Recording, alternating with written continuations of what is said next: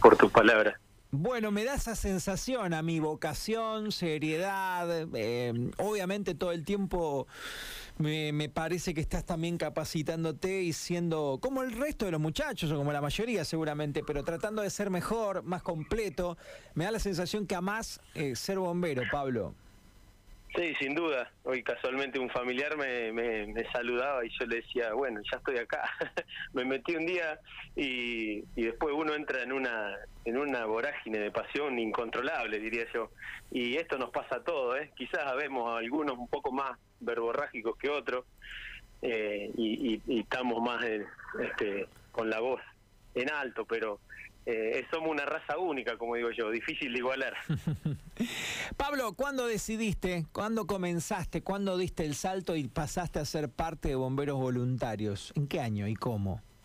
Y mi historia viene desde la infancia. Yo me crié a seis cuadras del cuartel, así que nací casi escuchando la sirena. Claro. Y siempre me movilizó, bueno, eh, cuando era chico tenía alguna abuela que me asustaba un poco cada vez que sonaba, con sus miedos, pero bueno, después eso se fue transformando eh, en energía y si bien tuve un intento para entrar de cadete a los 13 años, ingresé inmediatamente después del lamentable suceso de Prodinco, eh, eso me movilizó muchísimo y bueno, fue como el, la inyección que faltaba, justo me estaba recibiendo de profe de educación física y, bueno, arranqué con bombero a los 23 años, allá por el año 2000.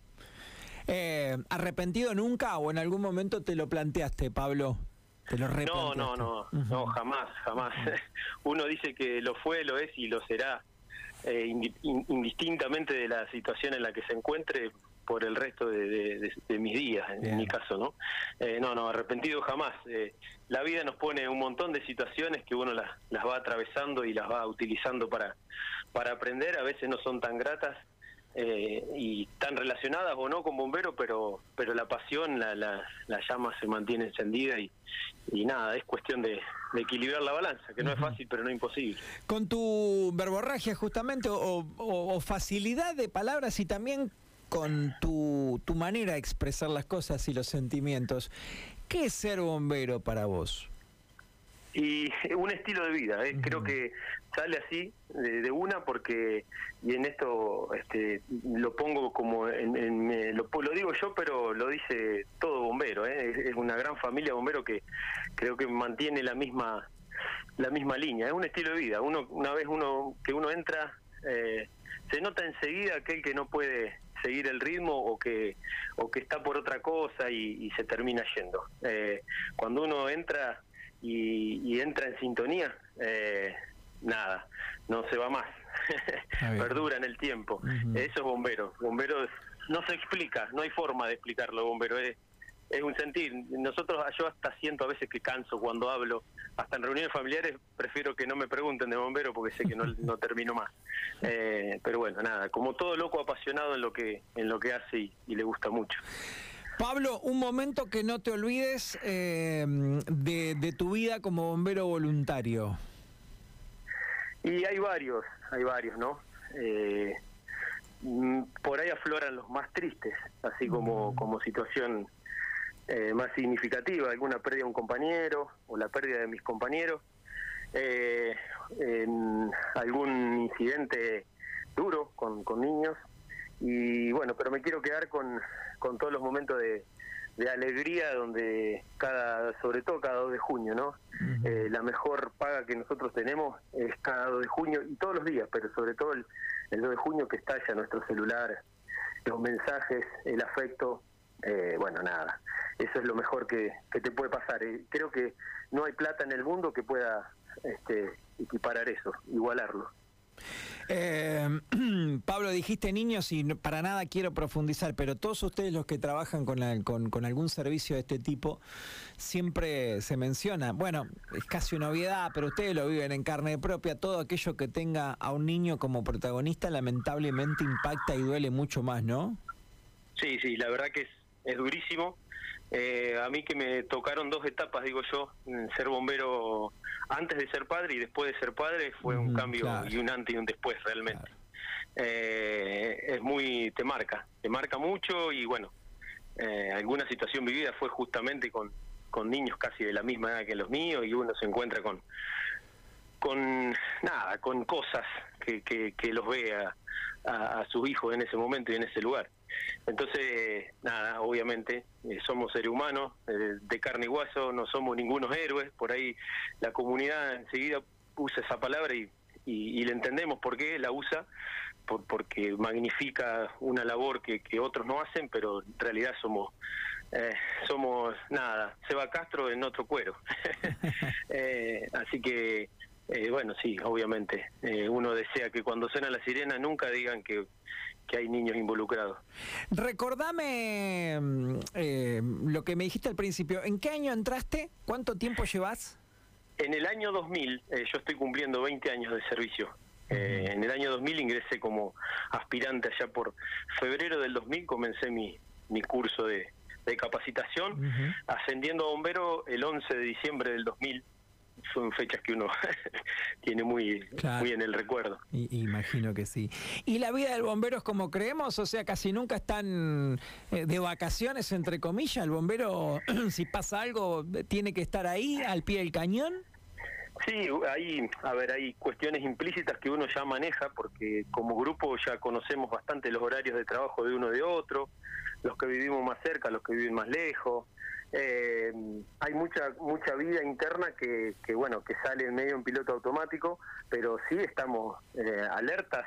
Tenemos este la vida del, del ciervo que siempre está alerta todo el tiempo con la oreja parada no si no es por el handy es por la sirena. Eh, a mí me, siempre me río cuando en alguna reunión de amigos me preguntan, ¿y vos estás todo el tiempo con ese handy en, la cintura? Sí, cuando no está en la cintura, está en la mesa de la cocina y cuando no, cuando no en la mesa de luz. O sea, que vive con uno. Eh, ya, ya aprendimos a vivir con eso y son muchos años eh, donde casi que nos falta, nos tocamos la cintura así y decís, uy, el handy, ¿dónde lo dejé? Salís a buscarlo y te volvés. Este, es parte de uno, o sea, no, no, no, no, no, no lo podemos esquivar prácticamente. Más allá de que por ahí uno se toma algunos respiros, ¿no? eh, avisa, voy a estar, no voy a estar en escucha, me fui a entrenar, eh, estoy fuera de la ciudad, eh, pero bueno, eh, nada, por eso decimos que es un estilo de vida, porque vivimos apegado y casi nuestra vida se, se, se relaciona y, y, se piensa desde bombero, ¿no? Me voy a acostar, ¿dónde dejo la zapatilla? dejé, algún pantalón a mano, tengo un mameluco para cambiarme, eh, ahora que viene el frío, dejé una campera a mano para hacer, a mí me queda dos cuadras, pero hay chicos que agarran la moto, la bici, eh, y después con la adrenalina no hace frío, pero a la vuelta y mojado te encargo. este, así que todo, todo, todo se relaciona a bombero.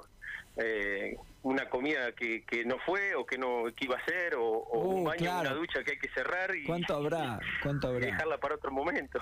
Che, em, Pablo, y más allá de la gran cantidad de mensajes de, de cada 2 de junio eh, y de que yo creo que, que es uno de los pocos lugares donde hay unanimidad de, de, esta sociedad tan violenta hoy. Yo digo que linda era la gente, cada vez lo uso, uso más esta frase de que linda era la gente sin redes sociales.